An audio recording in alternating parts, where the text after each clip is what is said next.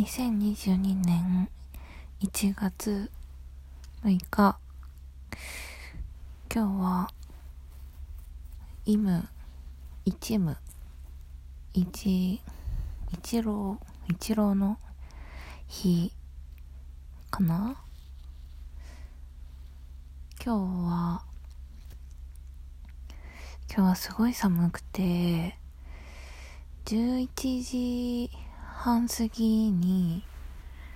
私が勤務している部署のあのガレージみたいな建物から40秒ぐらい先にある本社勤本社の営業機能と経理業務の機能がある自社ビル6階建ての自社ビルに移動してで、営業部の事務所で打ち合わせをする時に雪がもうちらついてきてて、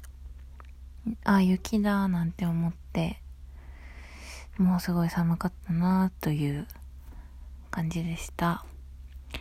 自社ビルは、まあ、6階建てだけど、5階の半分までが会社のもので、5階の半分と6階は会長と会長の奥さんのご自宅です。で、だからまあ、浅草っていう割と名の知れた結構大きめな住所のところに2つも会社の持ち物の建物があるからまあ結構すごいなと思います。で、すごい寒くて、積もんないかなみたいな話をしてたけど、まあ、結構結局積もって。で、私今日寒いって分かってたから、普段着ない、会社には絶対着てかない、いいニット、いい黄色のニットを着て、会社に行きまして、で、もなんか、カバンも黄色にしちゃって、で、靴下も黄色のお花がワンポイントで散りべ、散りばめられてるの履いちゃったから、なんか、すごい、黄色で合わせた人見たくなっちゃって、まあ、全身鏡で見てないから、あんまどんなバランスで黄色が散りばめられてるかはわかんないけど、ちょっと恥ずかしかったかもしれないかな。で、黄色のニットは、すごい、まあ自分で言うのもなんですが、いいところのものでございまして、なんで普段会社に来ていかないかというと、の部署柄、すごい段ボール運んだりとか、台車運んだりとか、行動、行動というか、運動というか、力仕事が多いので、あの、ニットが傷つきやすいから、極力、いいニットは着ていかないようにしております。で、毎年ユニクロで2000円以下で買えるようなフリース、カラフルなフリースを買って、同期とか会社の皆さんとお揃いの色違いのものを買ってそれを作業着にして冬を乗り越えております。でもう今日は寒いしあの仕入れ先の方が2社挨拶に来るっていうことだったんでまあ念のため念のためでもないか。ニットを着て行きました。でやっぱり毛玉はもう行動してるだけでできちゃうから帰ってきて寝る前とかにちゃんとブラッシングをしてから畳んでしまいます。ニットは安易に洗濯するともう繊維が傷んでしまうので基本的にはブラッシングのみでシーズンオフになったらクリーニングに出してドライで綺麗にしてもらっています。ちょっと自慢になってしまいますがブラッシングに使っているブラシは白馬毛か白の豚毛かどっちか忘れちゃってっけど神保町にあるもうブラシ専門店のところで手植えの洋服ブラシを買いました。大学2年生か3年生くらいだったかな。洋服ブラシは手植えのもので有名なのは平野ブラシとか金谷ブラシだけどすごい高くて2万とか3万とかザラで。まあでも機械植えよりも手植えの方が毛抜けがないから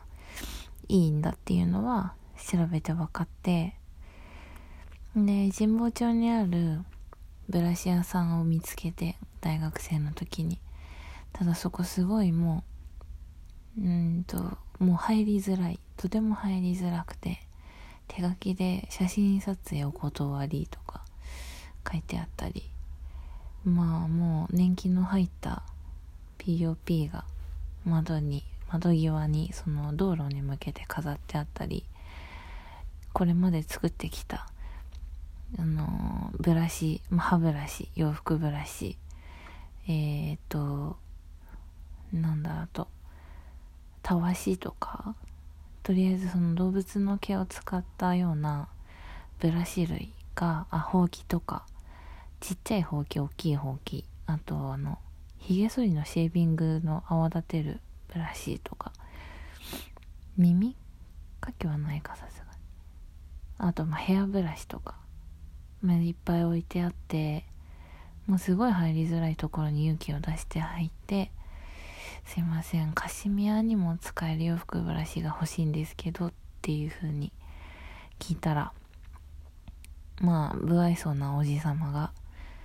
そしたら手植えのこれがいいよということで出してきてくれてなんと手植えながら1万円で買うことができました。で取っ手が木の木の取っ手のところにそのブラシ屋さんの夜勤が入っていてこれ持ってきてくれたらあのもし毛抜けがあったら直すから持ってきてねっていう風に言ってもらうことができまして。なんで機械植えより手植えがなんで高くてなんでいいかというと手植えなので一本一本まあ、束にしてワイヤーでしっかりと固定されてるため修理ができるっていうのが手ブラシが長く使えていい理由だと。あとまあ高いわけなんじゃないかなと思います。ということでしっかりとブラッシングをしていいニットをよ長く着るっていうのが私の大切にしてる大切にしてるというかまあ今で言う丁寧な暮らしの一つかなと。まあコートも同様でコートもちゃんとブラッシングしてでシーズンオフでクリーニングに出すともう割と長く着れるかな。一番よく着てる黒のチェスターコート。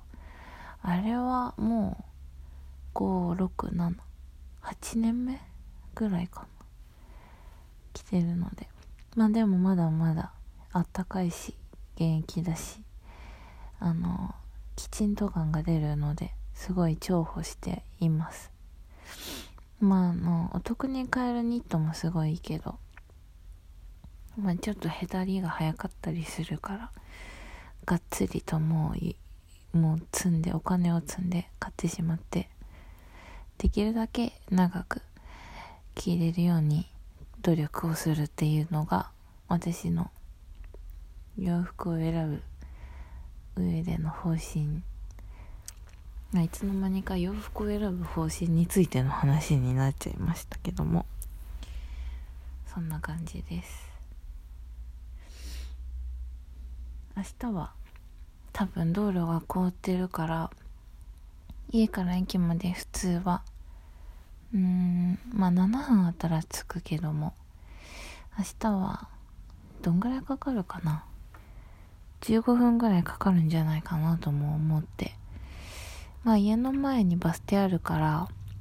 バスに乗って駅まで行っちゃおうかな。というのも、明日は、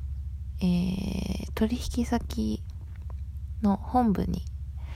営業部と同行していかなきゃいけないので、まあ、商談に、新年の挨拶と商談に行くので、ちょっとハイテクなスニーカーだとあんまり芳しくないのかな。まあでも、自分の身を守る方が優先だと思うからそんな見てくればっか気にしてられないっていうのはあるけどまあヒールとか革靴は履いていかないにしてもスニーカーでジャケットに似合うようなものといったら限られてきちゃうし。かといってどの雪に慣れてるわけじゃないからじゃあどのスニーカーのタイプなら滑らないのかっていうのがいまいちわかんなくて悩みどころです。滑らない靴がいいみたいなこと言うけどえどの靴が滑らないのかもかもう全くわからないし歩き方に関しても効率のいい滑らない歩き方がよくわかんないから、うーん、難しいな。まあでもとりあえず明日はそういう商談があるから、まあ上はきちんとした格好をして、できるだけ、あの、歩きというよりかは交通機関に身を任せてしまっていこうかなと思っています。えー、今、時刻は、うん、23時21分。まあ、普段より全然、早いな。あんまり眠たくもないんですけども、まあ明日は、8度快晴ということなので、朝しっかり起きて、洗濯物をしようかと思います。で、余裕を持って家を出て。てかまあ、普通に雪の次の日だから、多少遅れちゃっても、まあ朝礼に間に合ったらいいんじゃないかな、くらいな感覚ですけども。みんな来るの早いからな。というわけで、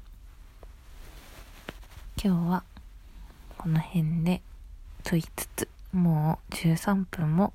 喋っていますが、今日はこの辺でお休みしたいと思います。それでは、おやすみなさい。